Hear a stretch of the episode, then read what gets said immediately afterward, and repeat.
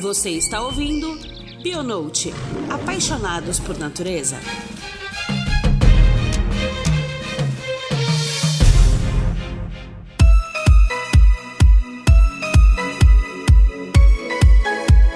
Olá, queridos ouvintes, bem-vindos a mais um Bionote, Bionote de 2020, iniciando a terceira temporada, com muito prazer. Agora eu de volta, estou de volta. e hoje, para começar essa terceira temporada com o pé direito, a gente trouxe o Hugo Fernandes, que é um biólogo, professor da Universidade Estadual do Ceará, doutor em zoologia, com pós-doc em ecologia, e ainda ele tem um selo, é coordenador de um selo que é o Science Vlogs Brasil, ou seja, vários canais de ciência da internet. Eu espero que vocês gostem. A entrevista foi maravilhosa, teve vários pontos, a gente discutiu vários pontos sobre divulgação científica e o Hugo é um cara que comunicação tá na alma dele. Então espero que vocês gostem desse episódio. E só lembrando que o Bionote é um podcast da Log Nature, uma empresa especializada em equipamentos para a área biológica e ambiental, e você pode acessar lá lognature.com.br para ter mais informações sobre os produtos, as novidades desse ano que vai ter várias, e também as redes sociais sociais que você pode acompanhar em tempo real o que acontece na Log. Log Underline Nature no Instagram, Log Materiais no Facebook e também no LinkedIn. É só procurar Log Nature, beleza? Então espero que vocês gostem, o episódio vai ser bem legal. Vamos lá?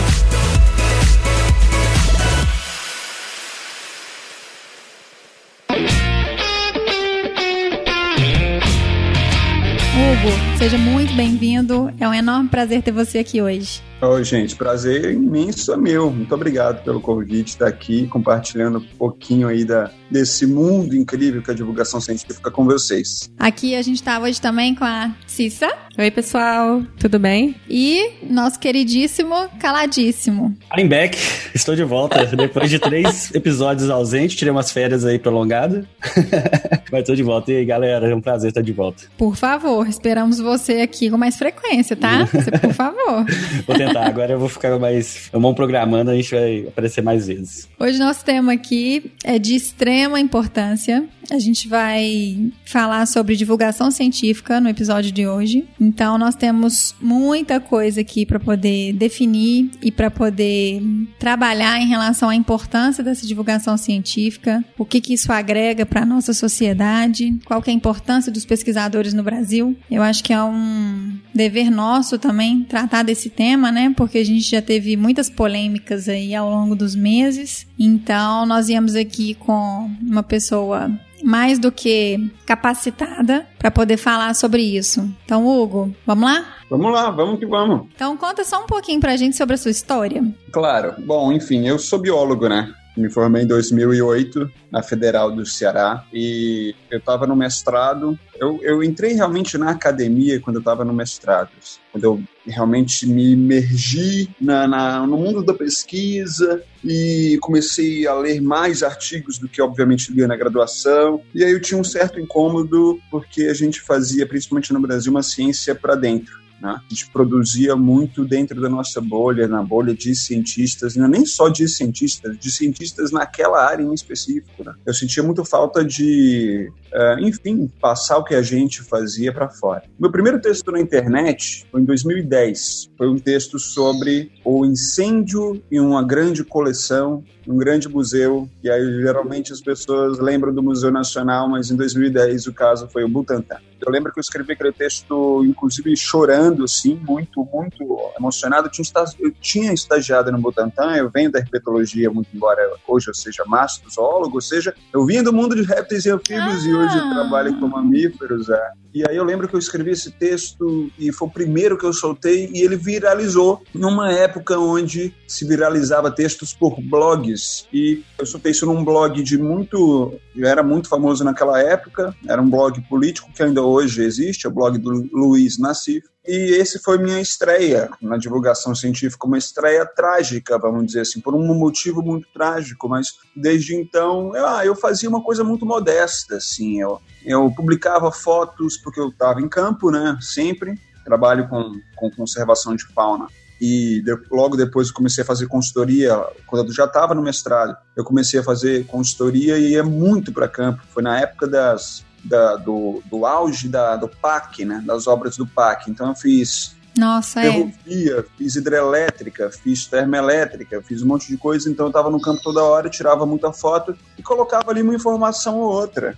E isso, de alguma maneira, fez algum barulho muito modesto no Facebook. Alguém achou esse barulho modesto uma coisa interessante que me chamou para um TEDx aquela marca global de compartilhamento de ideias ou de palestras, enfim, ah, né? Todo mundo assiste, pede e tudo. Me chamaram para um TEDx e eu falei sobre divulgação científica. Eu, não, eu nem sabia direito o que, que, eles queriam que eu falasse, na verdade. Eles queriam que eu falasse algo relacionado ao meu trabalho com meio ambiente, com fauna. E eu tentei, sei lá, cara, como é que eu vou falar isso para as pessoas? Como é que eu vou cativar o maior número de pessoas possível? Legal. Então eu pensei em falar de divulgação científica em 2014 2014. E olha só, em 2014, lá no TEDx, eu falo que as minhas referências foram de televisão, e eu acho que as de vocês também, né? Mundo de Big, Tibio Peroni, do Castelo Ratimbum. Sim. Né? Quando não, eram referências. Tinha ciência até no chocolate surpresa. Vocês lembram do chocolate Lembro surpresa? demais que tinha os bichos, eu colecionava aquilo. Era muito legal. E aí eu falei, cara, isso tudo morreu, não tem mais, não tem mais na televisão, vamos soltar um canal na internet. Eu desço do palco do, do TEDx e eu sou chamado pelo SBT daqui do Ceará, que é a TV Jangadeiro. O cara chega e me fala: Olha, eu te dou um programa de televisão agora, se você quiser. Oh, que loucura! que massa! E aí eu falei: Nossa, ok, deixa eu defender o doutorado.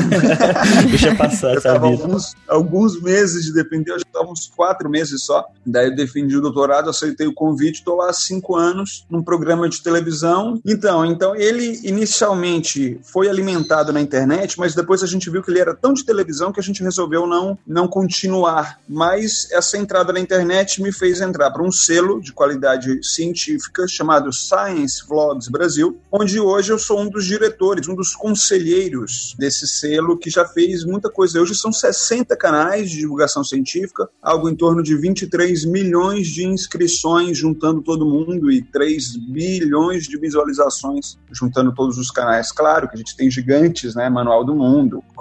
Só o Manual do Mundo tem metade dos no... das inscrições totais.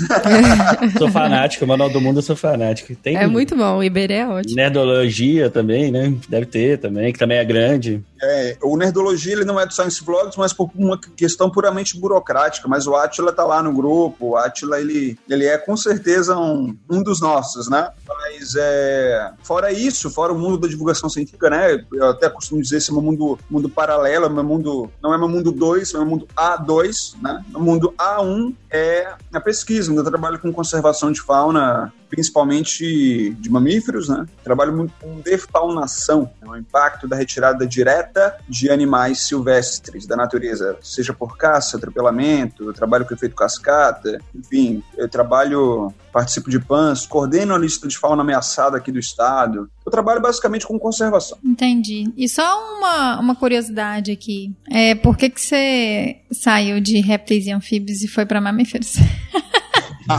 Saiu da gosma e da escama pra ir pros pelos. Você tá puxando o seu lado, né, Ju? Falando que você tá assim. Lógico. Por que, que você saiu de herpeto? Que é muito mais legal. muito mais legal. Mas não, eu, eu amo por... mamíferos também. É. Isso aí por um motivo muito simples. Eu comecei a estudar caça no mestrado. Hum. É o meu assunto principal de pesquisa desde a, do finalzinho da graduação, né? Mas minha graduação foi muito ligada à herpetologia por conta do laboratório onde eu participei lá, onde eu me formei, né? Mas uh, no mestrado eu tive que estudar caça. Mamífero é o principal grupo de caça, então eu acabei tendo que estudar bastante. Esse de estudar bastante eu acabei me ligando muito ao tema no Ceará. A mastozoologia ela é muito incipiente, tanto é que eu sou um dos dois únicos professores em todo o estado que trabalha com mamíferos e o único que trabalha com médios e grandes mamíferos. Então é. Nossa! É, é grave a situação aqui. Bem grave. É, então talvez foi uma, um conjunto de fatores que envolveu um acidente, né? Pelo fato de eu ter trabalhado com um assunto que envolve muito mais mamífero do que, do que outra coisa. Gosto, obviamente, por ter gostado muito do tema e também oportunidade, né? Uma, uma, uma coisa de enxergar um nicho de mercado, mercado ou um nicho nicho acadêmico ali, inclusive de mercado também, né? Falando de consultoria, isso também foi muito importante. Hugo, uma outra dúvida aqui também, é, não sei se eu perdi, mas você, você qual é o nome pro seu programa que você faz no SBT? Hoje eu tenho o ZOA, que é um programa de animais silvestres, que é esse que eu tô há cinco anos. A gente vai estrear agora em janeiro um chamado Já Parou para Pensar, que é um, um programa que mostra como o conhecimento popular pode estar próximo do conhecimento científico. A gente mostra, por exemplo, que uma profetisa da chuva, não sei se vocês já ouviram falar nos profetas da chuva aqui de Fortaleza, do Ceará, eles através de observações do ambiente, eles dizem se vai chover muito ou pouco no, no ano. Que legal. Tive vai lá. E a gente mostra como esse conhecimento pode estar próximo de um professor que trabalha com climatologia. A gente mostra é, a astronomia de um pescador que pega a jangada olhando para as estrelas e acerta um recife a 14 milhas da costa. A gente mostra a química da cozinheira. A gente mostra a farmacologia de uma raizeira, a física de um, de um, um artesão que trabalha com barcos sem nunca, sem saber ler e escrever, o cara co consegue construir um barco que não afunda, né? Uhum. navegando. Então a gente mostra como o conhecimento popular pode estar próximo. Esse é o nosso segundo programa de televisão. Temos uma coluna na rádio Band News que fala sobre ciência e política. Então eu mostro o cenário político relacionado à ciência. Então, é, inclusive, como é uma coluna, eu faço inclusive comentários, né? Muitas vezes críticos em relação ao Ministério educação, meio ambiente, ciência e tecnologia, o governo de uma forma geral, mas também a gente aborda novidades da ciência brasileira e mundial. E a gente agora, né, eu, eu montei, quando eu entrei na, na, na estadual, eu montei dois laboratórios, o Converte, que é o de conservação de vertebrados terrestres, e o Ciente, que é o Núcleo de Divulgação Científica da UES, onde lá a gente também, além de tudo isso, porque esse, esse núcleo alimenta todos esses programas, a gente também desenvolve atividades presenciais na periferia de Fortaleza e no sertão do Ceará. E seu Instagram também está fazendo sucesso ultimamente aí, né, Hugo? E tem o Instagram, que é engraçado. Todas as vezes que as pessoas me falam assim, quais são as suas, as suas iniciativas de divulgação científica, o meu Instagram, eu não, eu, ele nem tá assim na, na ponta da minha língua, porque foi um acidente. me viralizou de fato por conta de uns stories que eu. Ficaram ótimos. Na verdade, não, alguns, né? Mas eu fiz uns stories. Uh, o que viralizou primeiro foi queimadas na Amazônia, depois veio cortes na ciência, depois óleo no Nordeste, e aí agora perdi o controle. Esse de cortes na ciência, eu acho que todos os biólogos do meu Instagram repostaram. Sem, sem exagero. Eu vi em muitos perfis. Aqui, um dos stories que eu amei. já que aqui a gente não tem censura, é que ah. se o filme do Rei Leão fosse no Brasil. pois é, cara. Esses, esses stories, eu vou te falar uma coisa pra vocês, assim, é outro acidente total. Não planejei. Foi assim, qual é a graça deles, né? Eu faço uns stories com emoji. É isso. Mas pô, você sabe como é que aconteceu isso? Era dia nacional, dia internacional de Darwin. Sim. E aí, poxa, um assunto cascudo, né? E eu costumo dizer que evolução, além de ser polêmico, ela é, ele é, uma, é um assunto muito difícil de, de ser ensinado. Assim. Eu dou aula de evolução e eu costumo dizer que, cara, é um dos assuntos mais difíceis de se entender. É eu complexo uma, demais, né? Não só complexo, é um nível de desentendimento tão forte, Juliana, que saiu uma pesquisa, se eu não me engano, há uns dois anos atrás, mostrando que biólogos formados, mas assim, é mais de 80% não entendem a evolução. Sério? Biólogo formado. Nossa, isso é crítico. Não é aceitá-la ou não, não é assumir a evolução como real ou não, não é isso. É entendê-la, de fato, né? E aí eu falei, nossa, como é que eu vou explicar isso para as pessoas? E aí eu comecei a trabalhar com foto. E eu, mas era muito trampo. Eu foram uns stories do Instagram, ele não é um editor de foto. Aí eu falei, nossa, como é que eu vou fazer isso? Vou abrir o Canva para fazer. Aí eu tava, sei lá, eu só tava com o celular e comecei a mexer nos emojis. Aí tinha um camelo e um, uma lhama. Eu falei, ah, cara, eu vou brincar com isso aqui. e aí demorou oito horas para eu fazer. o primeiro foi horroroso, mas foi legal. As pessoas curtiram bastante e tal. Não, não, não deu uma vira como Deus da Amazônia, mas eu aprendi que aquilo era um recurso. Um, um, um repórter do Yahoo disse que eu fui o primeiro a fazer. Eu, sinceramente, não sei. Sinceramente, eu não sei se fui o primeiro a fazer conteúdo de histórico emoji. Nem sei se isso é um título louvável. Deu certo. E aí, no lance com a Amazônia, foi o surreal. Eu postei nessa pegada usando emoji e, e, óbvio, sempre com referências. E eu lembro que eu dormi com 8 mil seguidores, eu acho. Acordei com 20. Nossa, deu um boom. Sério? Virou um Instagramer. De um dia pro outro, você virou um Instagramer. De uma noite, assim. E aí, e aí foi quando eu vi que, opa, alguma coisa tá muito séria acontecendo. E muita gente famosa me seguindo e eu, e, sabe, compartilhando. E gente me ligando pra avisar que pessoa tal famosa Tava compartilhou. seguindo. Aí quando Uhum. eu fui ver, era tipo, ia desde política famosa, a, a blogueira de, de, de crossfit, a atriz da malhação, aí eu é, furei a bolha. Bem eclético. Você sempre foi o cara que ligado a essa parte de criação também? Você escolheu biologia, mas você, você mostra ser um cara que, que tem essa relação de criatividade, sabe divulgar, sabe falar bem, assim. Como é que foi? Eu, eu, eu vim da rádio, antes de ser biólogo, na verdade. Eu, eu, eu quando eu tinha 14 anos, para 15 anos, eu entrei numa rádio de Fortaleza. Eu sou de Belo Horizonte, né? Mas eu, eu, eu vim para Fortaleza no início da adolescência. Eu trabalhei numa rádio. E isso, eu era bem tímido, diga-se de passagem. O palco me ajudou muito, eu também toco. E o palco me ajudou demais, mas a rádio foi a maior. Maior ajuda, assim, sem dúvida. E isso, sei lá, cara, eu sempre fui muito ligado à comunicação. Eu sempre amei fazer isso, sabe? De, de, de trocar ideia. Quando eu quebrei o, o obstáculo, aquele muro de você não, né, de saber passar. E eu falei, nossa, que legal, a gente consegue falar sobre isso. Eu acho que foi um alinhamento de inúmeras variáveis que me levaram a ser, talvez, um, um biólogo comunicador. Assim, eu evitei um pouco esse, esse tipo de título porque eu reforçava sempre que eu era biólogo. Sim. Qualquer tipo de comunicação que eu fazia era uma coisa que fazia parte do meu trabalho, mas não era, assim, o que me definia, né? Sim, é uma forma. Hoje eu tô muito mais tranquilo com isso, assim, eu acho que, enfim, eu, eu continuo minha história na pesquisa, sou credenciado em programas de pós-graduação, e, e olha só que in- interessante, eu oriento num programa de pós-graduação em conservação, na UFC, e num programa de divulgação científica na UFMG, então... que legal. É, são mundos diferentes, mas que eu faço eles se conversarem, pelo menos, né? Muito bacana a história, Hugo, bem bacana mesmo.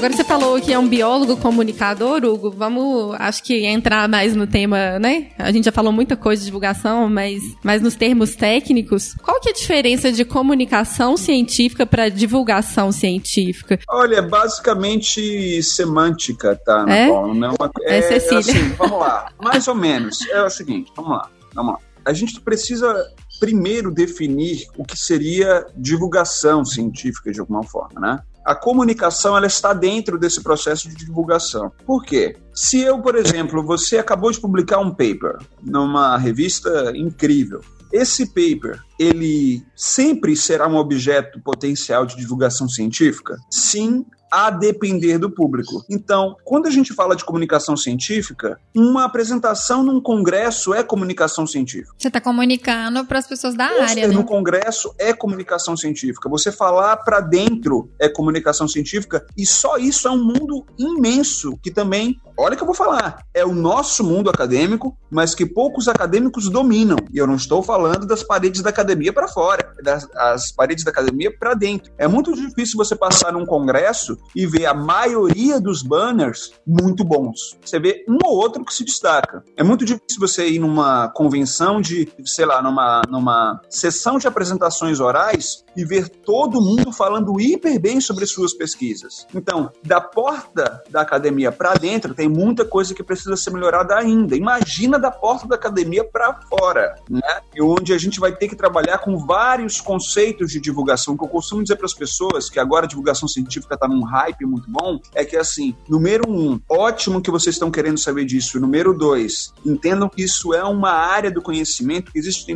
existe muita pesquisa mostrando que dá certo, que não dá certo, que é o que, que não é. Então, se você vai entrar, é a mesma coisa que eu falo assim: você trabalha com ecologia e, e um momento na sua vida você teve que aprender a chorar sangue para aprender estatística, não é verdade? Sim. Uhum. Porque a gente não vem de uma, uma, uma formação estatística. Sim. A gente teve que aprender. Então é igual divulgação científica. Também tem que ali chorar um pouquinho de sangue para entender aquele processo. E isso tem várias definições. Não existe, por exemplo, ah, Hugo, eu quero divulgar minha linha de pesquisa para o público leigo. Não existe isso. O público leigo que você se refere não existe. Você montou ele na sua cabeça olhando sempre para fora e achando que para fora todo mundo é igual, não é? Que perfil é esse que você pretende atingir, né? É, é que perfil socioeconômico, que perfil de formação é esse? Se você chegar para mim e falar assim, Hugo, eu quero atingir só acadêmicos, eu vou falar, ok, isso também pode ser divulgação científica. Há blogs que falam da, da, das portas da academia para fora, mas que atingem graduandos. Uhum. E ok, entende? E tudo bem. Então,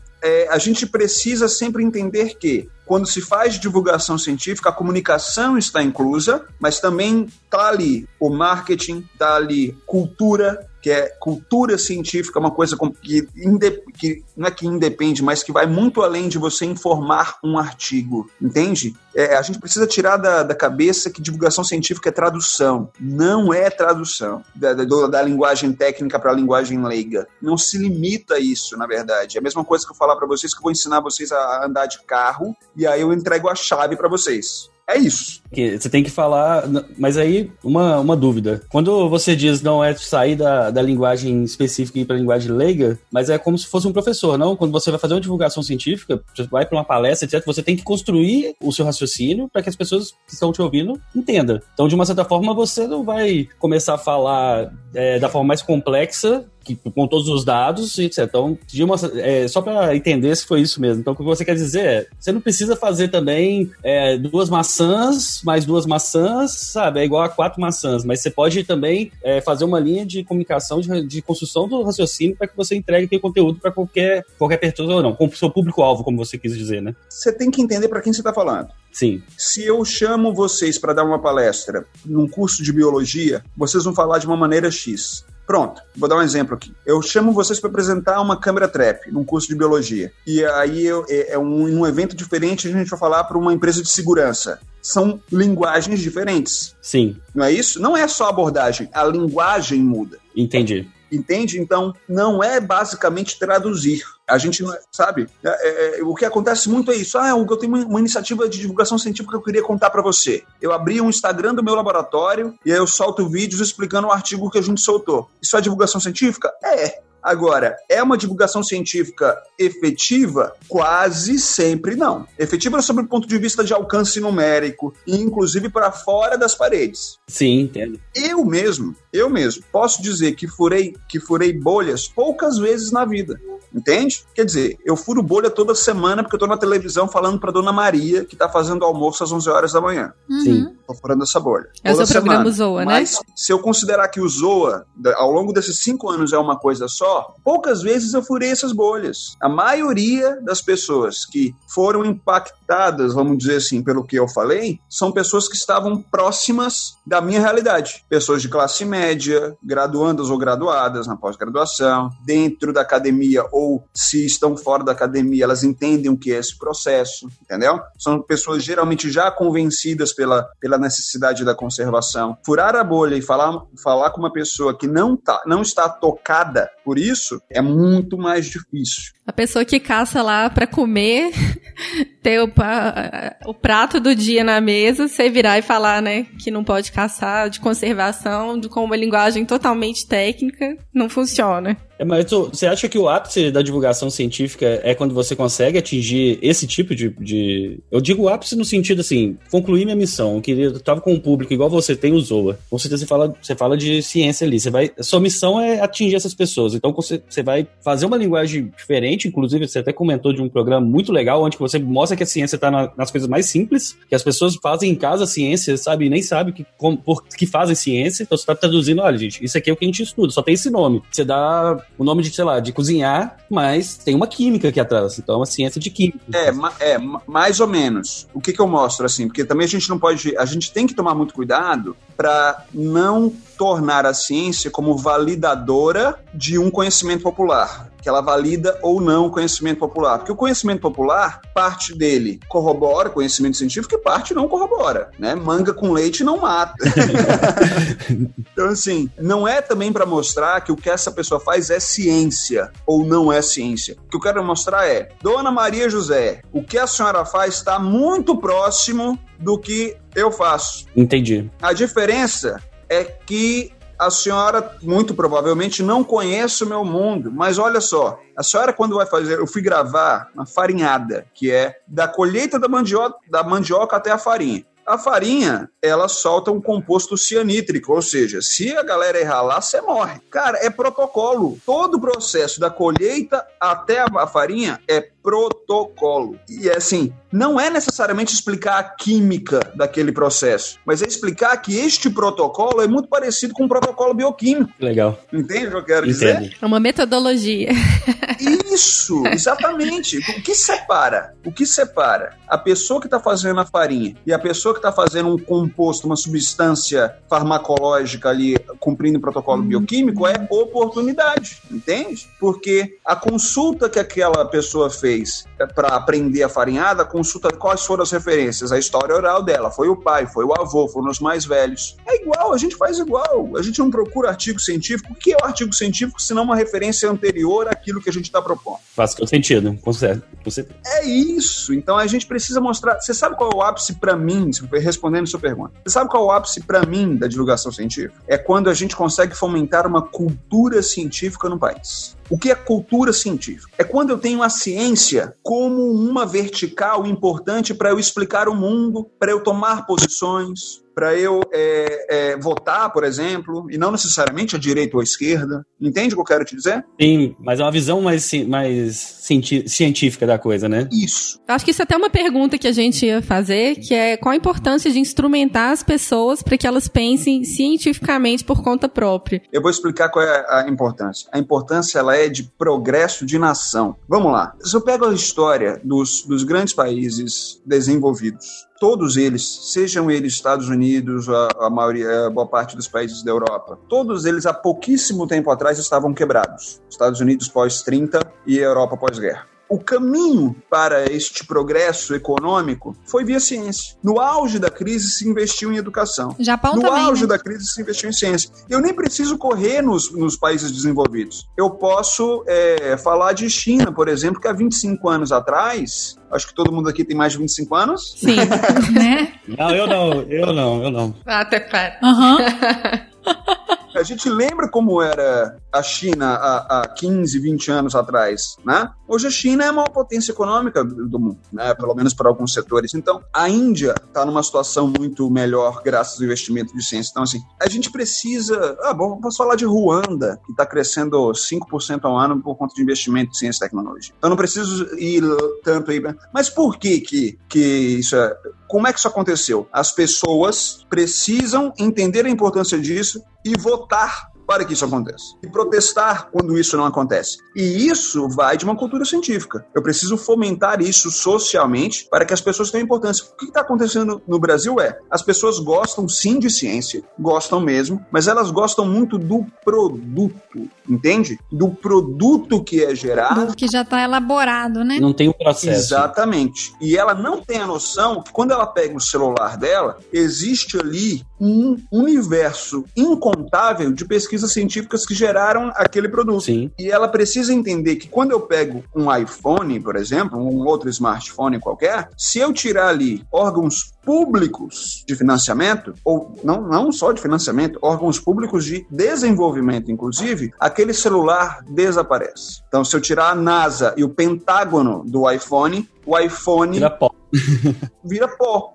vira um pedaço de plástico que toca musiquinha. É, se a gente tirar a NASA da história da, da história da ciência e tecnologia, a gente, a gente acaba com a tecnologia que a gente tem hoje. A gente não estaria aqui fazendo isso. É, com certeza. É, a gente não estaria gravando remoto, numa videoconferência, cada um um lugar diferente, numa cidade diferente. Exatamente. Eu teria que pegar um ônibus até Belo Horizonte. a gente teria que gravar isso numa fita cassete Uhum. e distribuir essa fita cassete para as pessoas na rua. É, isso é uma, uma situação bem complexa, porque sempre que há discussão sobre isso, que eu já vi, as pessoas falam, ah, mas as universidades americanas são todas particular. Pois é, são sim, mas os maiores investidores dessas faculdades são, são NASA, são órgãos públicos também, que trazem dinheiro em, em pesquisa e desenvolvimento de desenvolvedores ali dentro, pessoas, pesquisadores estão ali dentro, e que esses pesquisadores pegam pessoas para poder fazer monitoria e que essas monitorias vão crescendo e vai fazendo outros papers e assim vai fazendo uma cadeia, né? É, é uma rede de. A ciência é uma rede, ela não consegue viver só de uma pessoa, nem só de uma universidade, nem só de um país. Até porque a visão de outros países trazem novas tecnologias, novas situações que vão implementando. E se você pega um paper hoje, seja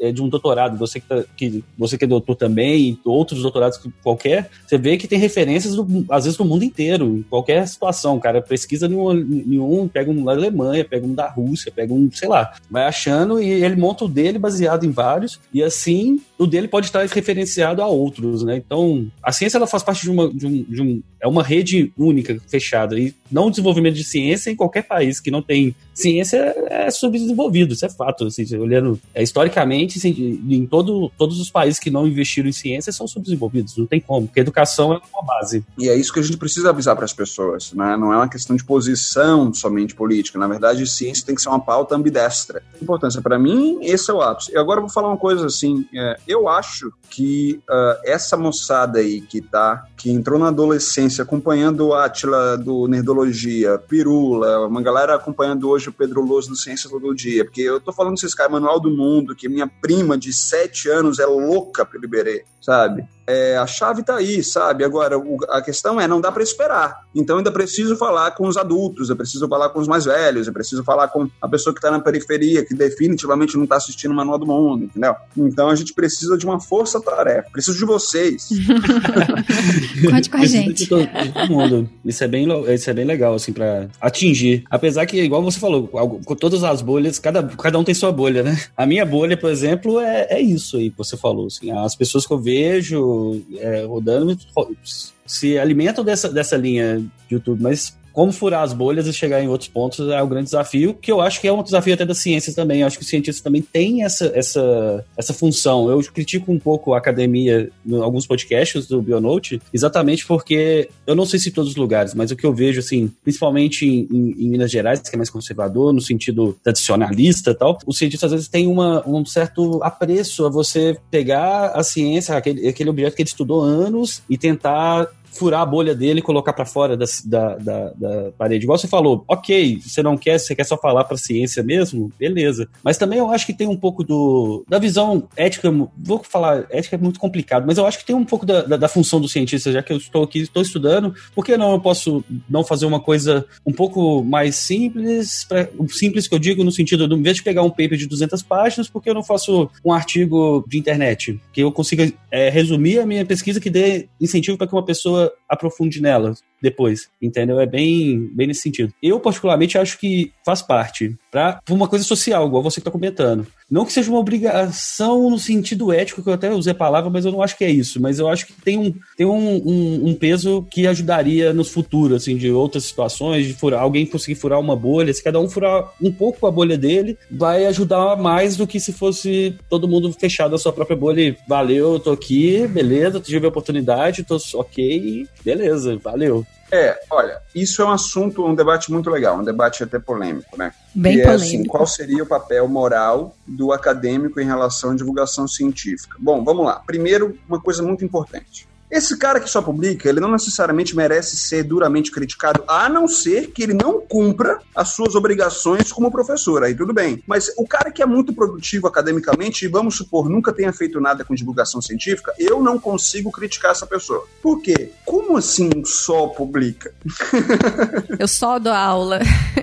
Eu só sou professor. O avanço da ciência não é que ele seja medido pelos artigos científicos. Ele é pautado pelos artigos científicos. São os artigos científicos que retratam o avanço da ciência e é a partir deles que se desenvolvem produtos, serviços, enfim. Então, esse cara que publica, que é um cara muito produtivo, esse cara, ele é uma benesse. Esse cara é uma é uma enorme vantagem que a gente precisa valorizar ok? Agora vamos lá. Esse cara deveria fazer divulgação científica sob um ponto de vista de obrigação? Eu, eu, Hugo Fernandes. Acho que não. Vários colegas discordam, colegas inclusive estudiosos da divulgação científica, gente séria.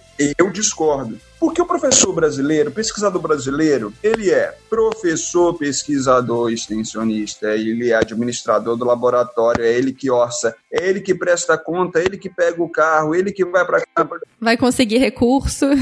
É, e, e esse e, e mais uma vez, divulgação científica é uma coisa que não necessariamente exige vocação. Essa coisa, vocação, é um, é, é, um, é um termo que eu evito muito usar, porque parece que é uma coisa inata, que você nasce com isso ou não, e aí, para qualquer coisa na vida. E aí você, às vezes, acha que não consegue fazer aquilo. Mas às vezes o cara não tem perfil. E esse perfil, não é que seja inato ou não, é um perfil que ele não desenvolveu ao longo da carreira dele, ao longo da vida dele. Ele desenvolveu um perfil pesquisador ou um perfil educador, não necessariamente extensionista, né? Divulgador científico e tal. E ótimo, ok? Então, assim, é, se o cara está cumprindo bem o papel dele na, naquele assunto, ótimo. O que, que ele pode fazer? Que aí o que eu falo é, bom, a divulgação científica, eu não vejo o, o, o pesquisador como sendo obrigado a fazê-lo, mas se ele quiser fazer, eu vou bater palma. Eu vou falar assim, que bom você é, não vou dizer que você é a pessoa para fazer isso, porque existem outras pessoas pessoas que fazem divulgação científica que não são da ciência. É, obviamente que eles contam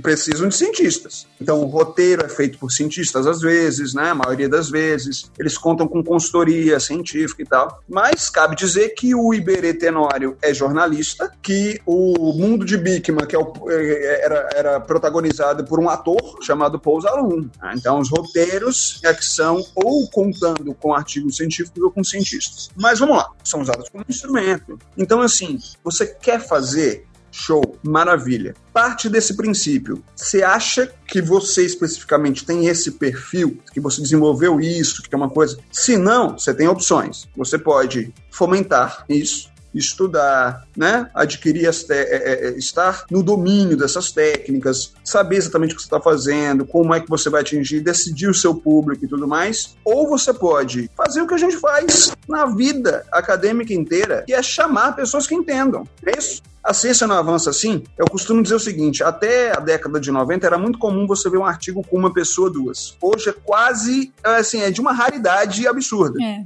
Né? Geralmente é o et al. ali que está uhum. dominando os artigos de 2000 até agora.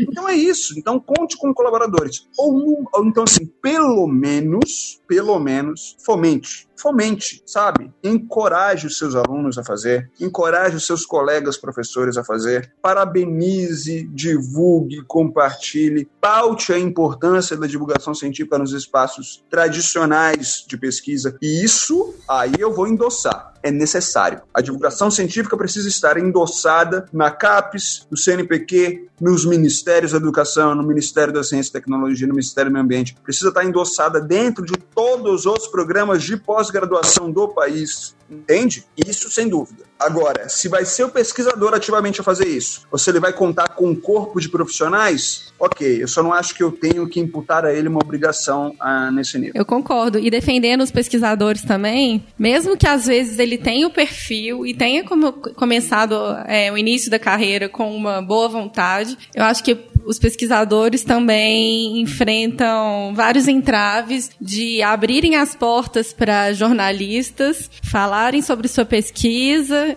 e na hora que ele vai ler uma publicação, jornalistas não sérios, né? Tá tudo errado. O jornalista coloca o nome científico errado, coloca as informações trocadas e não pedem uma revisão do pesquisador, não pede para ele avaliar, se ofendem se o pesquisador quer reler o que foi falado numa entrevista. E aí, depois que aquela reportagem está publicada, o jornalista parte para outra. O pesquisador que lide com a comunidade acadêmica ali, que está lendo um monte de coisa errada que saiu da boca dele. Então, isso eu acho que desestimula muita gente. Sabe, Cecília? Porque imagina se é um político. Imagina que, que um jornalista fez uma entrevista com um político e o político deu as, declarações dele. E aí o, o, o, político chega e fala assim: manda para mim para eu revisar antes. Isso é destruir um pilar, não só moral, mas jurídico do jornalismo. Se o jornalismo fizer isso, ele pode ser processado. Se o jornalista fizer isso e o conselho souber, o conselho pode processá-lo. É como se fosse tipo alguma questão relacionada também para evitar censura, é isso? É isso, é isso, é isso, é isso. Entendeu? O jornalismo. Mas nem para ele conferir se os nomes científicos estão certos, gente. É uma coisa. Então, calma. Aí, aí eu vou entrar no jornalismo científico. Geralmente, o jornalista científico ele pode te mandar trechos e o jornalista legal, bacana, que entende o teu problema, ele pode fazer a mesma coisa. Eu mesmo já pedi várias vezes é, para mandar o texto quando eu não, não tinha a noção deste pilar, dessa questão, inclusive moral e jurídica, que faz parte do jornalismo. É uma coisa muito ética que eles carregam e, e com toda razão. E depois eu tive vários sucessos quando eu pedi trechos, mas Veja, vocês querem, vocês, pessoas que estão nos ouvindo, vocês querem dirimir esses problemas? Muito simples. Você vai falar de algum assunto cascudo sobre a sua pesquisa, ou é algum assunto polêmico que envolve a sua pesquisa ou ciência? Peça para mandar as perguntas por e-mail. E aí você responde tudo por e-mail. Pessoal, isso é um filtro gigante que vocês conseguem resolver. É assim muito bom, porque por telefone. É, o cara, o cara não pode censurar, né, o jornalista. Ele vai, ele é ser humano, ele vai prestar atenção naquilo que chamou a atenção dele. Isso deve ser é aquilo que vai chamar a atenção da sociedade, que geralmente não é aquele detalhe que você quis passar, porque só você sabe que é importante. Entende o que eu quero te dizer? Entendo. Então, é, já aconteceu comigo, e foi grave o que aconteceu comigo mas é, depois disso e com muita conversa e muito diálogo, e principalmente depois que eu passei a conviver mais com jornalistas científicos, eu só respondo por e-mail agora. Bem, boa dica. Uma e boa o... dica.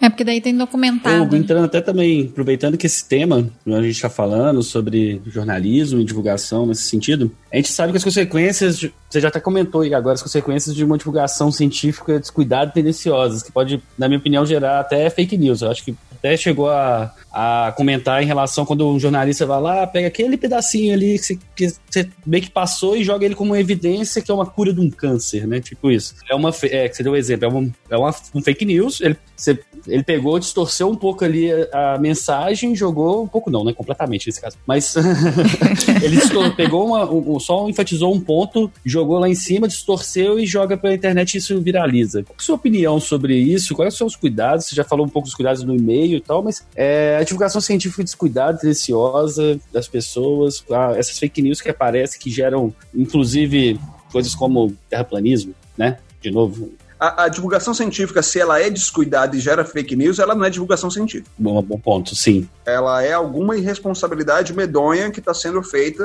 em nome dela. Agora, o que gera este fenômeno chamado fake news? Um fenômeno sociológico muito explicado pelo, pela, é, é, óbvio, pela internet, né? Porque antes dela era muito difícil. Não é que era muito difícil um idiota ter voz, não era. Mas era muito difícil milhares de idiotas terem voz.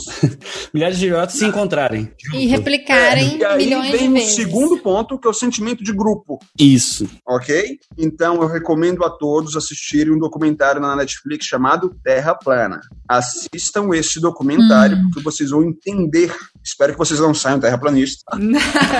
eu, brinquei, eu brinquei com o pessoal. Eu falei assim, não, na hora que ele voltar, eu vou falar que eu sou terraplanista só pra ver o que acontece.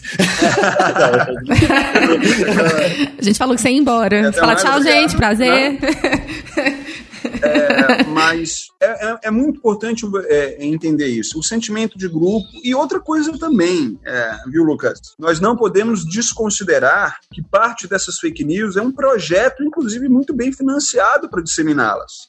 Falando sim. só fake news sob o ponto de vista científico, também estou falando fake news sob o ponto de vista político, incluindo a desqualificação da ciência, a desqualificação das, das universidades públicas brasileiras, a desqualificação de grandes cientistas e teóricos da educação. Isso é um projeto, isso é um projeto que precisa ser desmontado. E aí, como é que eu desmonto esse projeto? Pelo voto, não é isso? E aí eu preciso mostrar isso para as pessoas de forma incansável. Nós não podemos nos cansar de mostrar para, para as pessoas o que, que é real ou não. O que que, sabe, que sim, a Amazônia aumentou sim as suas, a sua taxa de desmatamento, né? E portanto. A Ju comentou, né, Ju, sobre as, as, as estatísticas aí, né? Super legais. Exatamente, igual, né, o que a gente vê aí, essa briga aí com o. Como é que ele chama o cara lá do INPA? Do INPE? Ricardo Galvão?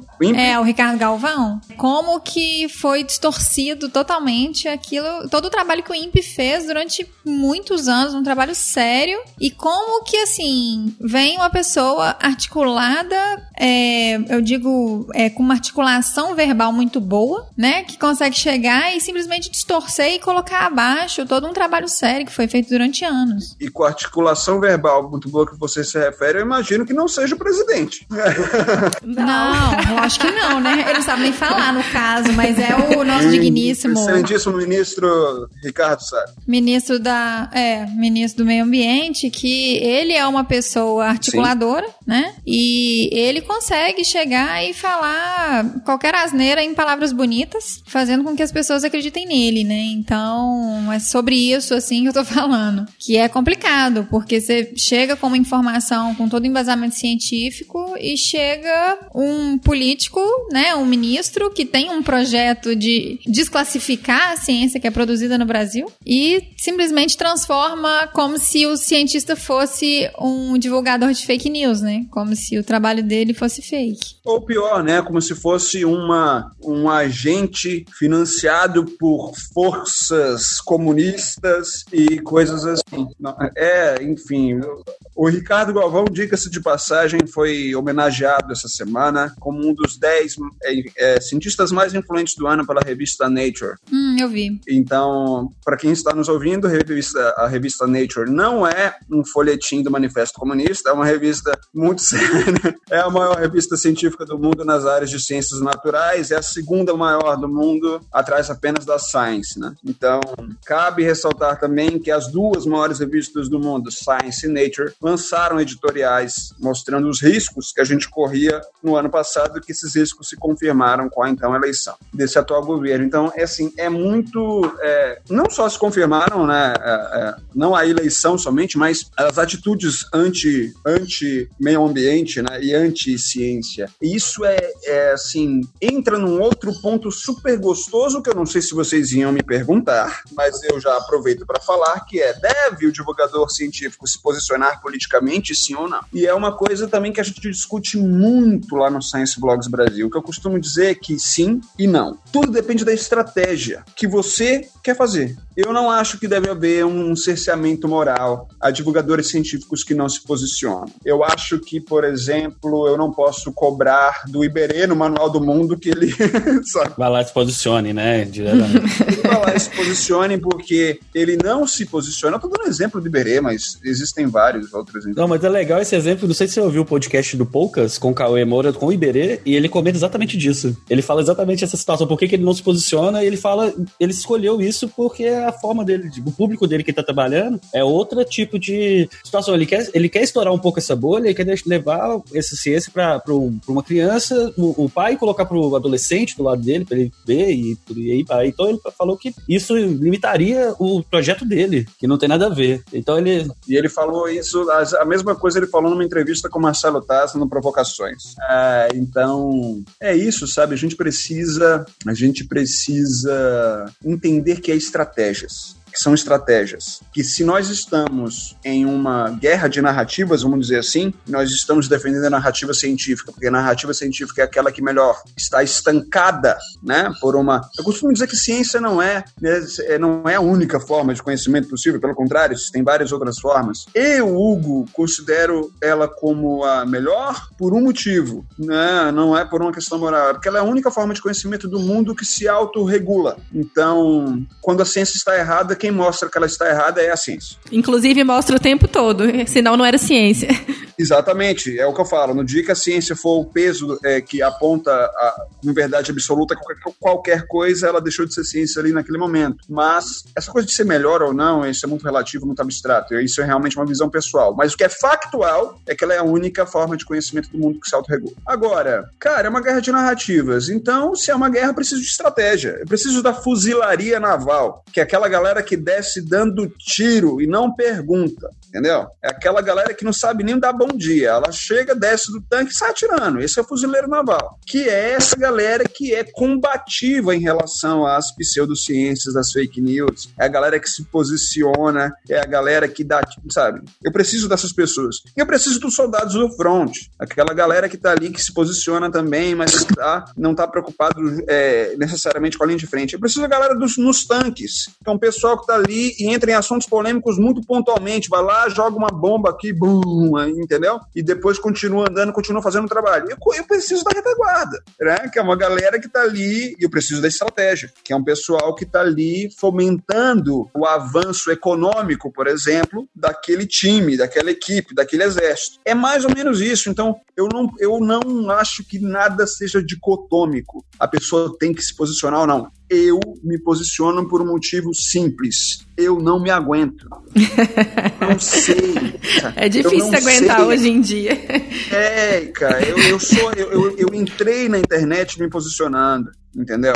Eu entrei na internet com o dedo na ferida, criticando o governo. Eu, eu, eu, falei nesse texto de 2010, e toda vez que eu falo isso, me vem um nó na garganta e uma lágrima aqui atrás querendo sair, que é eu falei no texto de 2010 assim: será que a gente vai esperar que o mesmo aconteça com o Museu Nacional? Eu falei isso oito anos antes do negócio. Então, assim, dói. Então, eu não consigo. Eu já tentei, eu já tentei. Mas não dá. Então, assim, eu me sinto melhor me posicionando, mas eu não, não vou cobrar isso dos meus colegas divulgadores. E é uma, é uma questão, até assim, concordo com você, mas até a gente vê que a gente tem que fazer uma guerra, né? Você fez uma analogia aí relacionada a essas posições de uma guerra para poder combater esse tipo de não ciência, pseudociência e não ciência também, mas é isso. Hoje em dia está sendo isso, assim. A gente tem que voltar a discutir terraplanismo, a gente tem que voltar a discutir evolução, a gente tem que voltar, sabe, discutir coisas que já morreram, assim, séculos e séculos e séculos e séculos, até antes de Cristo. Terraplanismo, por exemplo, já morreu antes de Cristo, né? Porque o cara já sabia que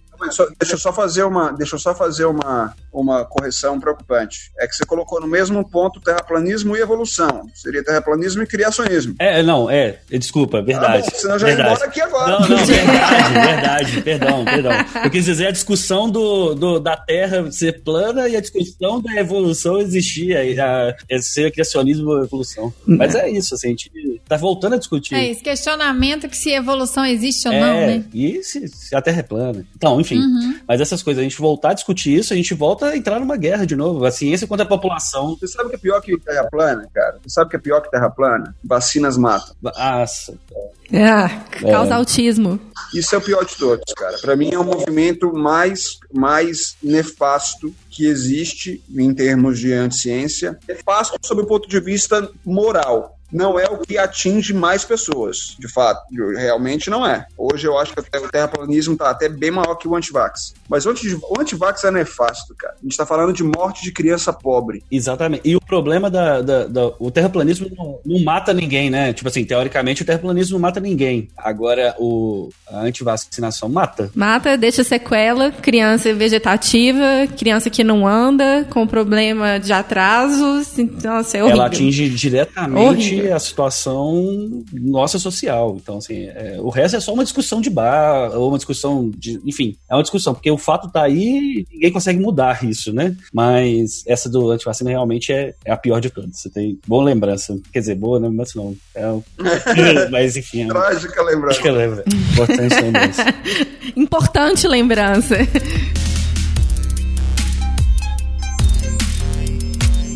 Dentro de tudo aí que a gente pontuou, né? Eu acho que a gente falou muita coisa importante. Eu acho que o seu posicionamento, né, dentro dos questionamentos que a gente fez aqui, ele é de extrema importância também, porque você colocou aqui o que você é, né? Aquilo que você pensa, sem nenhuma restrição. E eu acho que o mais importante é sem nenhum radicalismo tendencioso, né? Dentro dessa dificuldade que é essa nossa comunicação da ciência, da gente ter que selecionar o público que a gente vai comunicar, da forma com que a gente vai comunicar, quais são as pessoas que a gente vai atingir. A gente até pontuou no episódio passado sobre a importância de ter como se fosse um centro de comunicação dentro das universidades para que seja importante essa comunicação dentro da universidade com os cientistas da universidade para que esse trabalho seja divulgado da porta para fora. Sem que tenha pressão é, sobre cada pesquisador dele mesmo se pronunciar em relação a isso, dele mesmo criar o seu canal, que você até mesmo pontuou que às vezes a pessoa não desenvolveu essa habilidade e além de não desenvolver essa habilidade, os pesquisadores, os professores, eles têm inúmeras outras tarefas além da pesquisa, da aula, da administração de laboratório, da administração de coordenação, de administração de curso. Então são várias atribuições que um pesquisador tem dentro de uma universidade. Então, é, fala um pouco para a gente sobre isso, porque eu vejo se a gente tiver um canal de comunicação que a universidade possa comunicar o que está sendo feito lá dentro, talvez seja uma boa estratégia para a gente conseguir fazer uma divulgação científica eficiente. Perfeito. Olha, vamos lá. Um canal de comunicação, ele é pouco efetivo. um, eu falo, né? E a maioria, eu acho que todas as federais têm, inclusive, Juliana, TV, tem rádio e tal. Você quer ver o melhor, para mim, o melhor exemplo do Brasil tá aí em Belo Horizonte, é o FMG. A UFMG tem uma diretoria de divulgação científica e é, ela tem televisão, ela tem rádio, ela tem muitas iniciativas presenciais de museu, museu itinerante, é, exposição, é ela que abriga o primeiro curso de divulgação é, de, de pós-graduação em comunicação pública para a ciência. Na verdade, esse é o nome correto do Amerec. É um, é um, é um nome que o Yuri Castelfranc, o professor Yuri Castelfranc da UFMG, criou. Amerec na, é uma palavra indígena que significa beliscar sabe? Cutucar as pessoas mesmo. Então, as universidades, elas precisam fazer duas coisas. Elas precisam não só chegar até as pessoas, elas precisam trazer as pessoas para dentro da universidade. Elas precisam trazer os não acadêmicos para dentro da universidade. A universidade, ela precisa ser um espaço público onde as pessoas se sintam à vontade de entrar. Ah, sim. E quando eu ponto um canal de comunicação, não seria um canal, seria como se fosse um centro de comunicação. Sim, sim. É, é, as universidades têm assessoria, elas têm isso. A questão é que ela precisa ser mais, não é mais funcional. Eu acho que está precisando, na verdade, de uma hecatombe, assim, uma, uma, uma bomba que faça todo mundo se chacoalhar e dizer a gente precisa encarar a divulgação científica como algo extremamente sério. Porque o que, que aconteceu? O Brasil teve ali mais ou menos uns 15 anos de um bom estado, um bom assim, um razoável estado de financiamento para a ciência. Tá? É que a gente fala, comparado com hoje, o que tinha em 2010, por exemplo, parecia ser alguma coisa assim, nossa, que incrível, o Brasil era uma... Mas nós nunca passamos de 1% do PIB de fomento à ciência no Brasil. Então nós já estivemos muito melhores, porque o PIB também era muito melhor, né? É, então a gente precisa pelo menos dobrar isso. Mas vamos lá. Nesse tempo que a gente estava bem, entre aspas, nós passamos da posição 70 para produção 13 em produção de artigo científico no mundo. Que de 70 para 13? 70 para 13 na produção de artigos científicos no mundo, ok? Nossa. Isso em 12 anos, mais ou menos. Sabe qual foi o problema? Eu esqueci de avisar isso pra galera. A gente publicou pra caramba, produziu e tudo mais, e eu esqueci de mostrar para as pessoas a importância do que eu estava fazendo, não a importância do que eu fiz. Que agora eu tô loucaço, louco, tá todo mundo desesperado, tentando mostrar a importância do que a gente fez. E mais desesperado ainda, tentando mostrar a importância do que a gente faz. Só que a cada grito que eu dou, e eu consigo, sei lá, falar com, vamos supor, mil pessoas, mil, mil pessoas. Eu chego e, caramba, eu consegui falar para mil pessoas sobre o que eu estou fazendo. Exatamente naquele momento em que você está falando isso, um milhão de pessoas receberam fotos de pessoas nuas dentro da universidade. Vender maconha.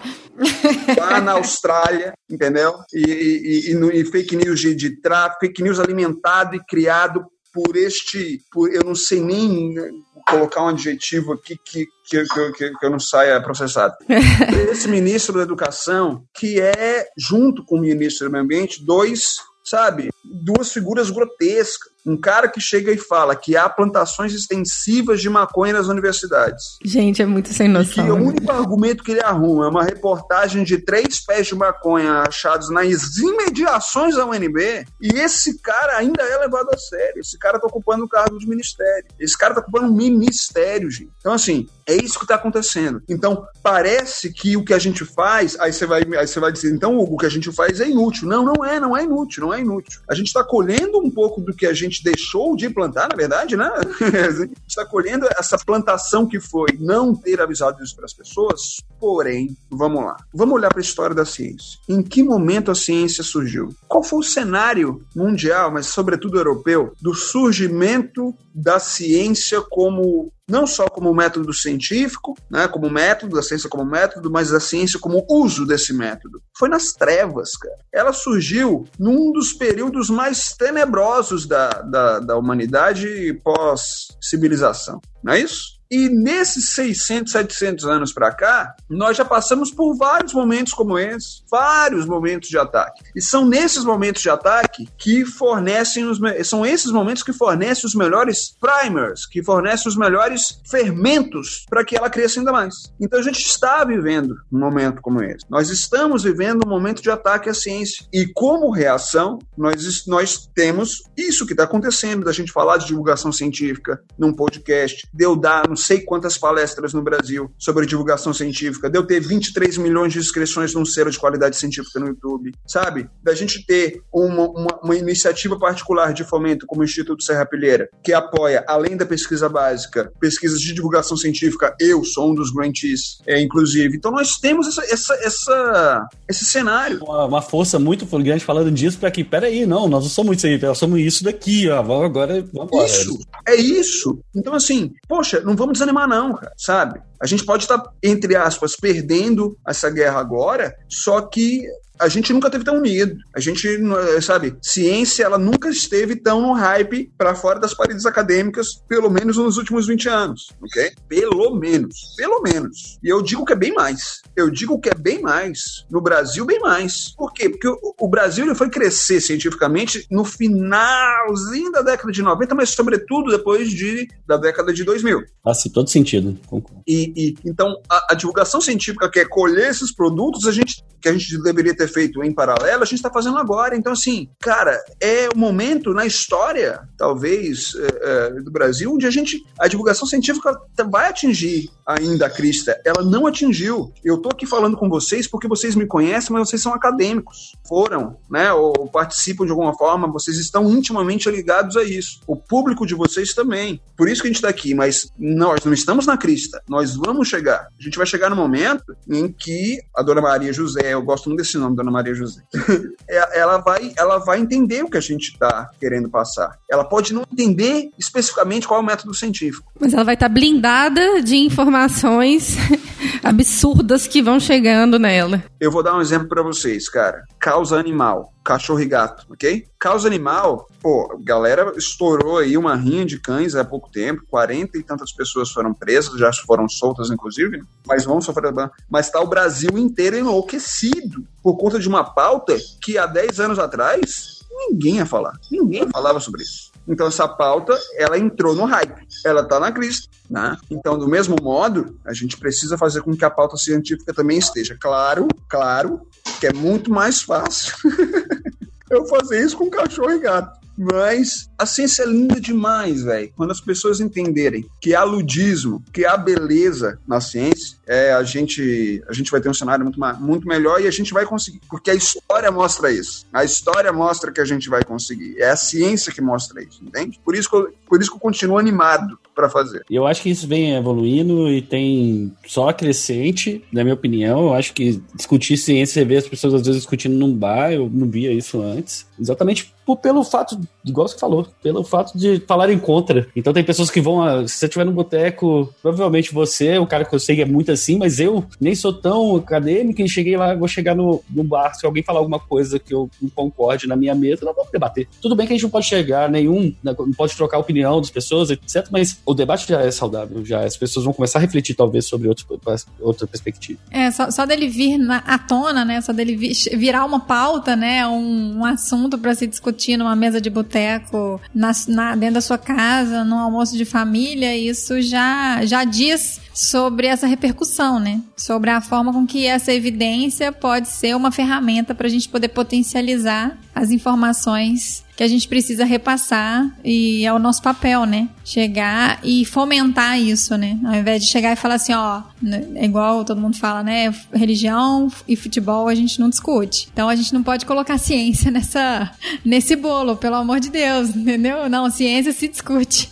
Político também, por favor. Eu concordo plenamente, eu concordo plenamente. Com uma, talvez, uma consideração. Eu acho que a gente pode discutir religião e futebol. Né?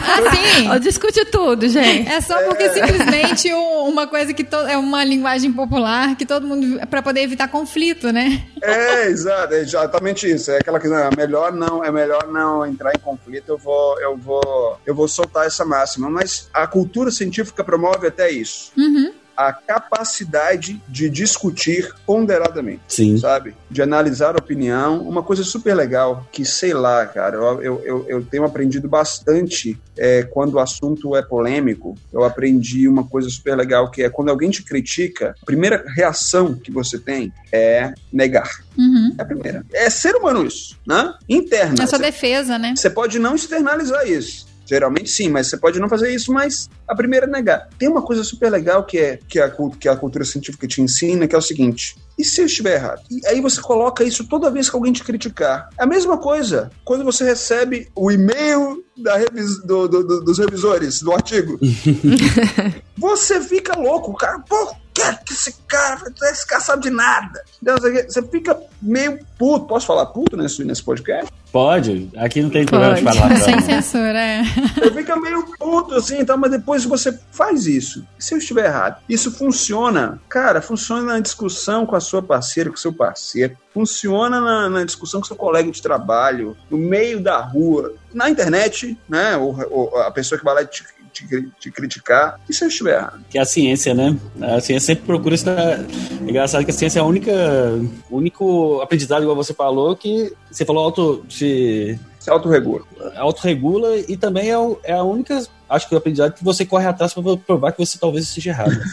você sempre vai tentar achar falhas. Cara, será que eu tô errado? Eu achei mesmo. Você vai tentando achar falhas, falhas, falhas, falhas. Você vai tentando falhar, e aí você acha outras coisas, e aí você vai tentando, não, deixa eu ver, esse aqui tá aqui, vou tentar outra hipótese aqui para ver se isso aqui tá certo. Uhum. Aí você... você falou uma coisa incrível. Ontem eu fiz isso. Ontem eu fiz isso. Terminando as análises de um, de um artigo, e deu muito bonito as análises. Você falou, dá errado. Aí, não, aí eu tô tentando outras para dar errado. Entendi. É, é, cara, é, exatamente isso. É exatamente isso. A gente sempre. Te, a ciência ela tenta errar. É, é, por isso que ela é, é o, um conhecimento. Não, não é à toa que você começa o seu trabalho como hipótese, né? É, você começa como uma hipótese. Você, e você pode criticar. É uma, um... Se fosse uma verdade absoluta, por que, que você ia fazer ciência? é, exatamente. Bom demais. Ô, Hugo, então, assim, para um futuro, a gente já falou muito aqui, mas é, só para poder reforçar, né? Eu acho que o nosso papel aqui, é, como divulgador científico, é, para a sociedade mesmo, é que a gente continue nessa linha de frente, divulgando as informações, né? Nessa sendo fuzileiro naval ali, para a gente poder crescer cada vez mais com esse exército, né? Certeza. Não sei, não sei se na fuzilaria. Eu não me considero um fuzileiro. Uhum. Que tem uma galera. Eu, eu tô ali, talvez, aquele cara que tá ali no front, ali atrás e tal. Ali, eu não, eu não, não, não me considero fuzileiro, assim, um cara que sai atirando. Eu tenho vários amigos aqui que eu poderia citar. Felipe Jaime, do Café e Ciência. O cara, ele faz vídeo de react de terraplanismo. Esse cara bate em todo mundo. Não, eu fico ali naquela coisa de, de fazer. Eu faço críticas contundentes quando não há. quando a coisa passou do limite. Então, por exemplo, eu, eu evito o ad hominem, é que é, que é aquela coisa de você qualificar a pessoa, né? Eu evito, mas para tudo há um limite. Eu não tenho, por exemplo, como relativizar nada que venha do Ministério do Meio Ambiente e do Ministério da Educação nesse momento, né? Não tem como relativizar ah, Hugo, veja o ponto positivo. Não, cara, eu não vou ver o ponto positivo, porque o ponto negativo, ele é assassino. Então, eu, eu consigo fazer isso com Marcos Pontes, no Ministério da Ciência e Tecnologia, eu consigo fazer isso, inclusive faço na minha coluna. É, eu consigo mostrar programas ali daquele ministério que estejam, que estejam funcionando muito, embora ele esteja quebrado, né? Contingenciaram 43% do, do orçamento e, e, a lei orçamentária aprovada para o CNPq ano que vem não financia um projeto, um único projeto grande de pesquisa, sei lá, é uma coisa, é, é ridículo, é ridículo. Se for existir CNPq, né? Se existir. É, não, mas a ideia de diminuir nesse nível é tipo, praticamente falar, é só pra não falar que não fechou, é só isso. Exato. Joga a verba lá embaixo Exato. e fala assim, ah, não vão fechar senão vai dar polêmica, então aqui, ah, dei essa graninha aqui que vai fazer dois projetos no ano, tá bom. É, a gente tá numa situação nesse nível, mas assim, eu consigo, eu consigo apontar programas aqui de... Agora, Ministério da Educação e Meio Ambiente, não, eu não vou relativizar, cara, eu não vou fazer esse tipo de coisa, porque o que está acontecendo de negativo é o que precisa ser falado. E é, é tragédia. Senão né? eu vou causar aqui uma falsa dicotomia, como se houvesse um lado positivo que estivesse em equilíbrio, não tá. Não, não dá nem pra. Isso aí tá difícil hoje, tá difícil. Se alguém conseguir achar aí. É, me mostra. Eu também estou super aberto. Vai ser bem complexo. Estou super aberto, Sim. tá, galera? Isso é uma coisa muito, muito importante de ser dita. O meu Instagram, ele. Enfim, minhas redes sociais de uma forma geral, mas é porque eu saí do Facebook, tá lá, mas eu não, não alimento mais. Eu enchi o saco daquilo. Mas no Instagram, em qualquer lugar, poxa, eu tô super aberto ao debate, cara. Super aberto. Você vir aqui trocar uma ideia comigo. Quer me criticar, inclusive, eu não apago nenhum comentário. Eu apago um comentário que, é, que desrespeitem terceiros, minorias, é, comentários realmente ofensivos, né, sob o ponto de vista de agressão. Ok, mas você tá indo lá me criticar, você pode até me xingar, cara. Tá? O seu comentário vai continuar lá, não tem problema nenhum. Agora, porque isso também faz parte, né? Agora vem, vem preparado pro argumento, tá? Boa, bom demais? Hugo, foi maravilhoso ter gravado esse episódio com você. Acho que a gente só acrescentou na vida das pessoas. Acho que esse debate aqui foi muito rico e eu acho que você trouxe pontuações aqui bem importantes para que as pessoas possam sair desse episódio pensando um pouco mais sobre esse aspecto, sobre a importância das informações, como elas são passadas, né? Como que é a importância desse canal de comunicação, de como que você adequa essa linguagem e como que a ciência está aí para poder fazer progresso, né? É isso. Então, assim, de coração mesmo, agradeço muito sua participação nesse projeto que é muito importante pra gente, o Bionote. É muito importante a gente poder contar com pessoas que têm um know-how, que são pessoas de ponta, que são referência, para que a gente realmente traga informações aqui com qualidade, né? Informações verdadeiras, para que todos os nossos ouvintes possam consumir desse conteúdo de qualidade. Muitíssimo obrigada. Eu que agradeço, gente. Prazer imenso. Que conversa gostosa, velho. Que legal. Super bacana mesmo. A próxima vez tem que ser pessoalmente, tá? ah, é. Eu vou estar em Belo Horizonte. Agora eu sou professor, né? Da, da Federal de Minas, aí na pós-graduação. Vou estar em Belo Horizonte pelo menos uma vez por semestre. Prazerão conhecer vocês. É, é, pessoal, vai ser um prazerão. E é isso. Que seja o primeiro, que seja a nossa primeira parceria, né? Eu acho que tem muita coisa aí que a gente pode alinhar. É, agradeço demais você, Juliana, Cecília, Lucas. Obrigado mesmo e contem comigo. Para vocês que estão ouvindo, quiserem aí trocar uma ideia, arroba Hugo Fernandes Bill no Instagram, me acompanhem por lá e acompanhem todo mundo do Science Blogs Brasil. Maravilha. O Science Blog, o Science Blog Brasil, ele tem, ele tem é, um, é... é uma comunidade. Não, não, não. Science Vlogs Brasil é um selo de qualidade científica para o que é produzido no YouTube. Ele nasceu numa iniciativa muito é, de, das mesmas pessoas de, de, um, de um grupo, um fórum chamado Science Blogs, né, que era de texto, que era não, que é, algumas pessoas continuam escrevendo, mas o Science Blogs é um selo científico, de qualidade científica para o que é produzido no YouTube. Agora aguardem novidades, aguardem novidades. temos aí, aí propostas de expandir uh, do YouTube para outros meios e eu acho que o Bionotes, não sei, não sei, vamos ver. o Science Vlogs é um canal, né? Eu tô vendo aqui, aí tem a lista de todos que tem o selo, então isso, eu consigo achar, eu consigo achar em outro local. Só pra, isso que eu queria dizer, só pra gente colocar aqui no. Se você for olhar em canais, no, tem uma pasta chamada canais no Science Vlogs, aí tem todo mundo lá. Boa, legal, achei. Vamos colocar o link aqui na descrição do episódio. Hugo, muito obrigada. Já aproveita, Lucas, e segue todo mundo. Todo mundo. Eu já sigo a maioria, pra ser sincero.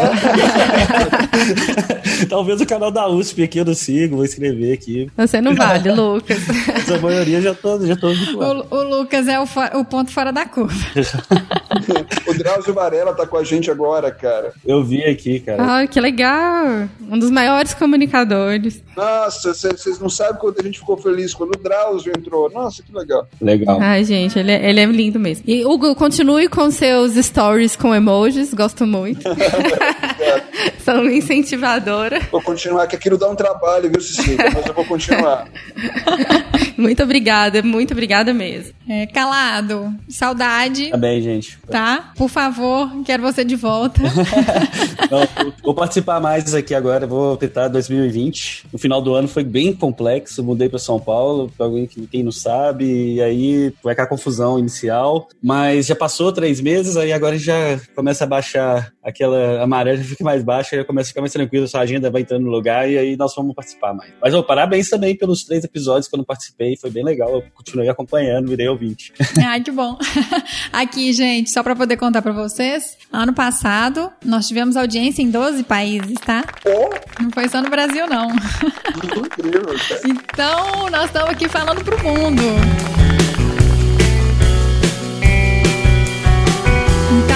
Ouvintes do Bionote. Espero que vocês tenham curtido esse episódio. Eu acho que ele foi muito importante para poder trazer um pouco mais é, de ciência mesmo, de ciência não só da científica, mas do conhecimento mesmo do que é produzido e do que, do que das formas com que a gente pode abordar esse tema na nossa sociedade e o quanto que ele é importante. É, agradeço demais a audiência e esse ano tem muita coisa boa para poder acontecer. Obrigada a todos vocês. Um abraço e até o próximo episódio. Será que tem podcast de 15, 15 dias? Ó, oh, ó. Oh.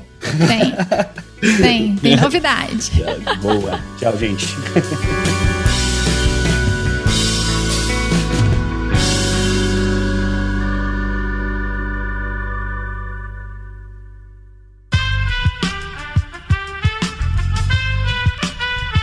Este podcast foi editado por Aerolitos Edição Inteligente.